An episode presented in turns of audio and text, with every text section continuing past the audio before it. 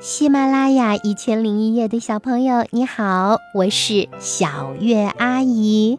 小月阿姨会在一千零一夜给你讲故事，还会在小月阿姨自己的电台讲故事。你只要在喜马拉雅上搜索“小月阿姨”这四个字，就可以找到我讲的一百多个专辑。好，今天讲的故事是大尾巴鳄鱼。有一条大鳄鱼。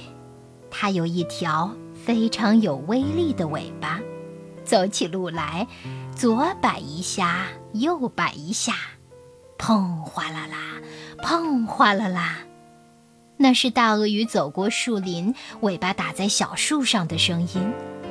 左边一棵小树被打折了，右边一棵也被打折了，砰轰隆隆，砰轰隆隆。那是大鳄鱼走过小山洞，尾巴打在岩石上的声音。左边岩石上被打出了一个洞，右边岩石上也被打出了一个洞。大鳄鱼很神气，我有这么一条厉害的尾巴，应该到城里去出出风头。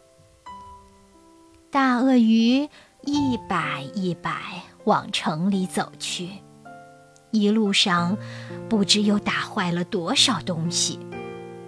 大鳄鱼来到了城里，当他走在小巷里的时候，左一下把墙壁打了一个洞，从洞里可以看见一位老爷爷在看报；右一下又把墙壁打了一个洞，从洞里可以看到一位老奶奶在织毛衣。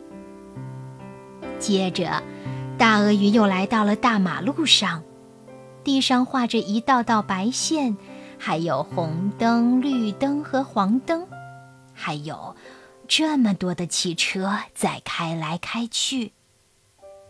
大鳄鱼有点害怕，它不知该怎么走路了，只好瞎跑。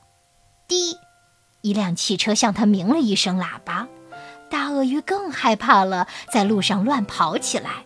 它的尾巴太大了，左一甩，把一辆面包车撞到边上去了；右一甩，又把一辆大货车撞到边上去了。砰！大鳄鱼还把交通岗亭撞扁了。大鳄鱼再也不敢走了，只好在路中间趴着。一辆汽车来不及刹车，砰的一声撞到了大鳄鱼身上。大鳄鱼身上的皮太厚了，它什么事儿也没有，反而是汽车自己被撞扁了。交通警察气坏了，上来狠狠批评大鳄鱼：“你违反交通规则，我要给你办学习班。”大鳄鱼在交通知识学习班里学会了交通规则。可是，他走起路来，大尾巴还是左一摆右一摆的，还是会打到别人。大鳄鱼说：“要不把我的尾巴割了吧？”因为他太想住在城里了。交通警察说：“那不行，割了尾巴你就有点像乌龟了。我看你还是待在家里，不要到马路上来吧。”这时候。来了一位小朋友，对大鳄鱼说：“你有这么大一个背，为什么不把大尾巴背在背上呢？”对呀，这真是一个好主意。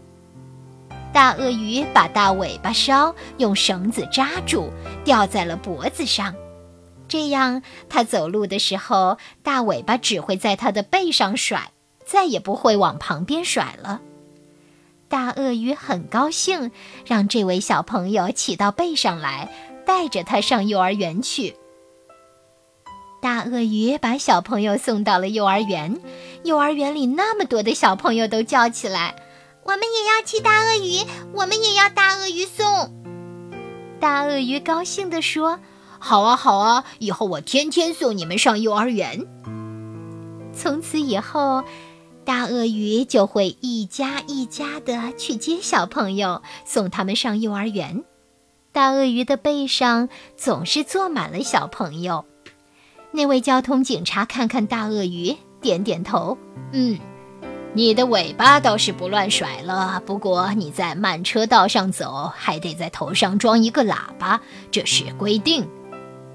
大鳄鱼就在头上装了一个喇叭，可是，一按喇叭，大鳄鱼的脑袋就会嗡嗡响，脑袋一嗡嗡响，它走路就会摔跤，它一摔跤，背上的小朋友也会摔跤，那可不行。大鳄鱼觉得麻烦了，这时候，那位小朋友又出了一个主意：“你可以在尾巴上装一个铃铛嘛？”“对呀，那是一个更好的主意。”大鳄鱼在尾巴尖尖上吊了一个大大的铃铛，它一走路，铃铛就会响，当当当当当当。